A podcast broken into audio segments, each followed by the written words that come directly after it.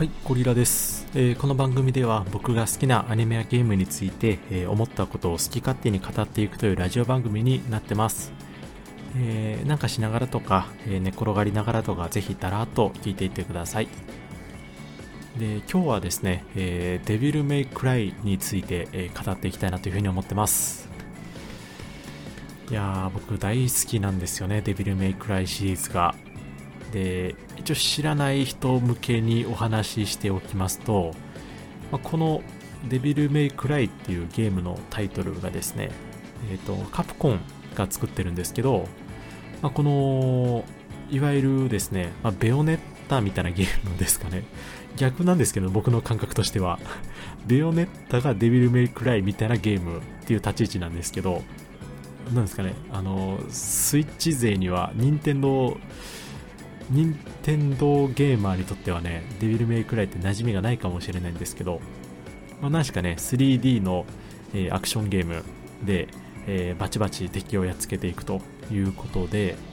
一応ね、ジャンルとしては、えースタイリッシュアクションゲームというカテゴリーになってます。どういうことかというと、主人公のね、えーダンテたち、ダンテっていうイケオジがいるんですけど、まあ、そのイケオジをですね、えー操作して、えー銃と剣でかっこよくね、え悪魔をスタイリッシュにやっつけていくというこんなゲームになってます。であのアクションだけじゃなくてですねあのキャラクターのデザインとかセリフなんかも超スタイリッシュになってましてと。でこれがねあの冷静に考えてねあの超キザなんでキザすぎて鼻につくって言われかねないレベルなんですけどまあ実際にはどこからもそんな文句が出てこなくてですね。つまりみんなあのキャラクターのイケメンっぷりにねあのみんなやられてしまっててやっぱかっこええなとか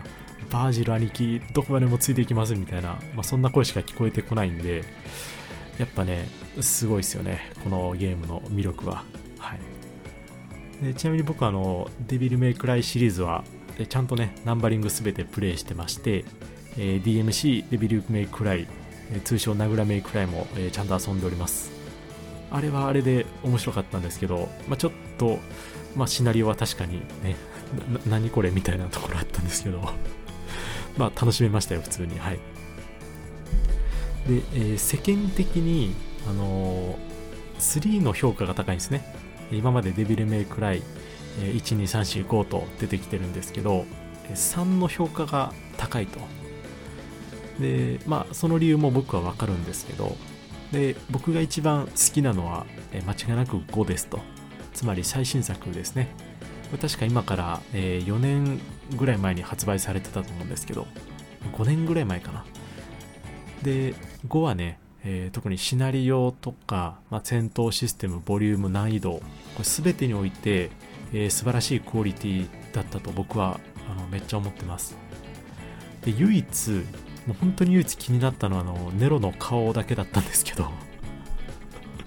まそれもプレイしてるうちにね一応気にならなくなりましたと。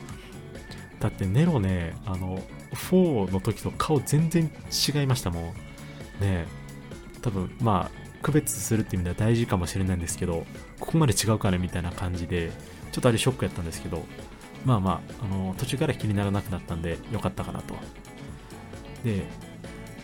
改めて考えるとですねあのカプコンのすごいところってちゃんとシリーズが進むにつれてあのゲームがねパワーアップするんですね。当たり前っちゃ当たり前なんですけど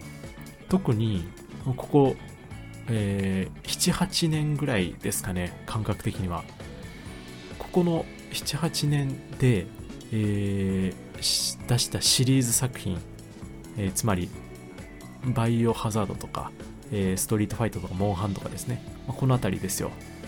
この辺りの最新作が出ましたってなった時にいや前の方が良かったなってなってるタイトルあんまないと思ってるんですよね。つまり、えーリリースされてるタイトルの全てがですねまあちゃんとしたクオリティが保たれているような印象がありまして。なのでね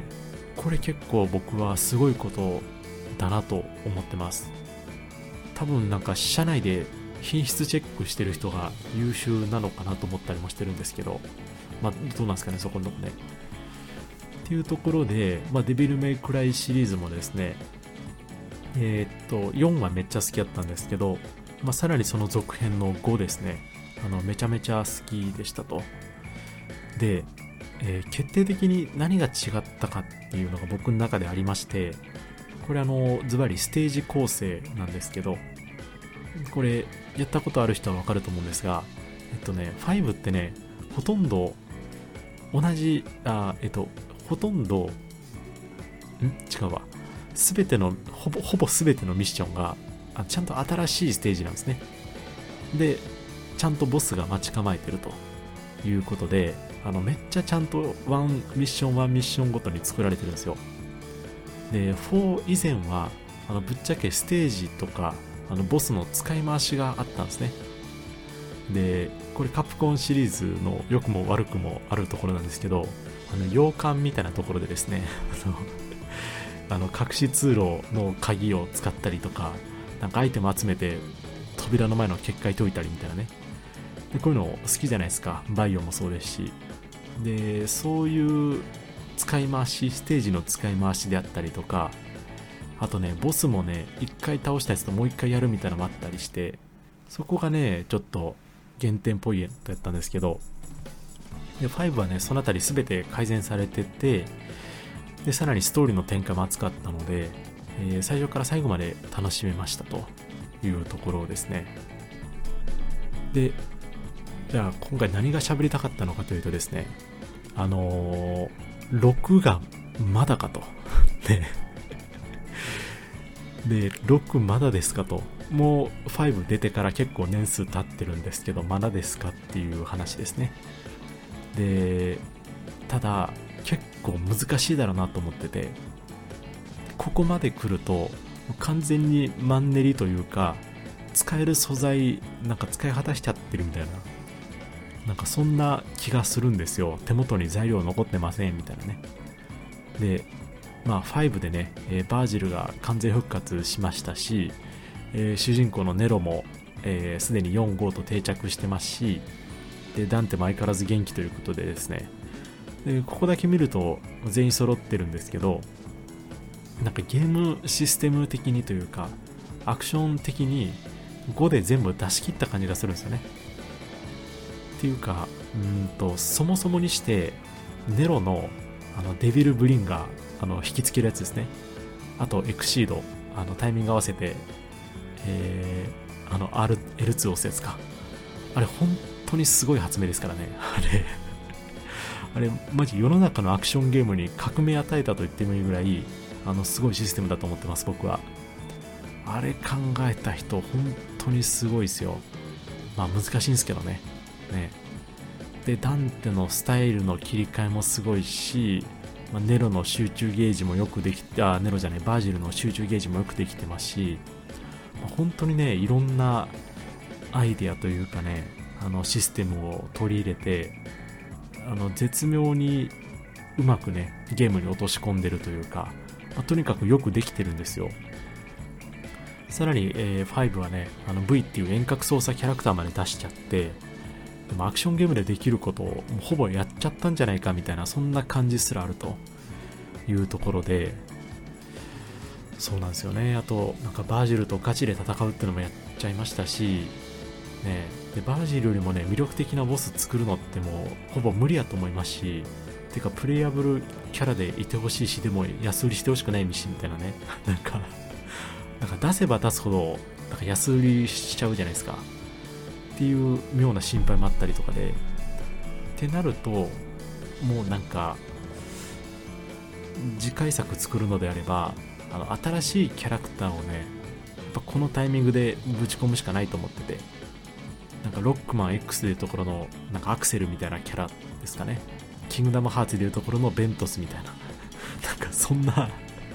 キャラをとりあえず掘り込んで、で、そいつを中心に物語を作っていくっていうのを挟まないと、ちょっとね、なんか今広がっ、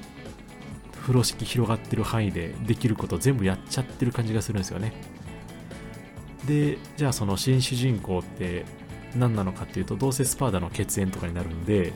でネロの2番戦時みたいになるじゃないですか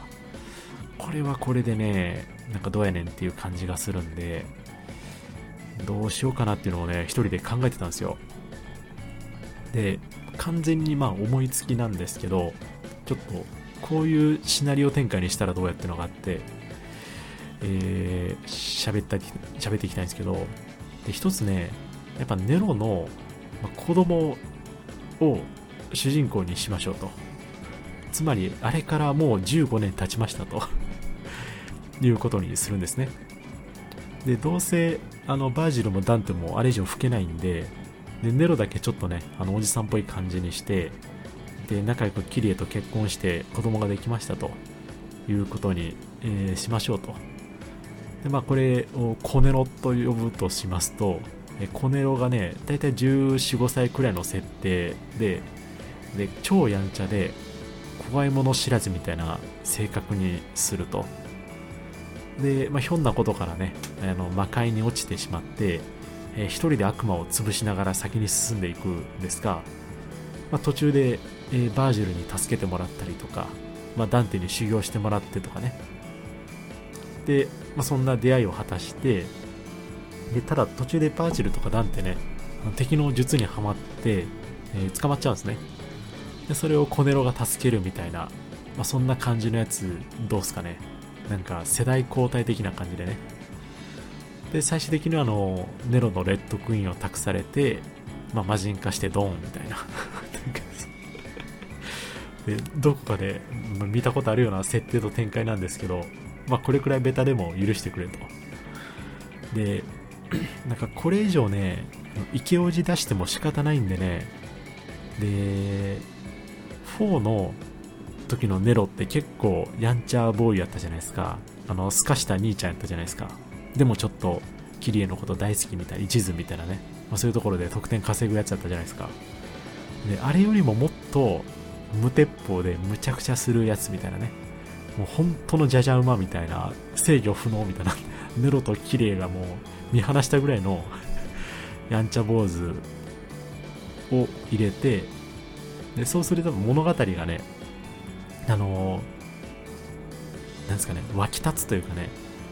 あの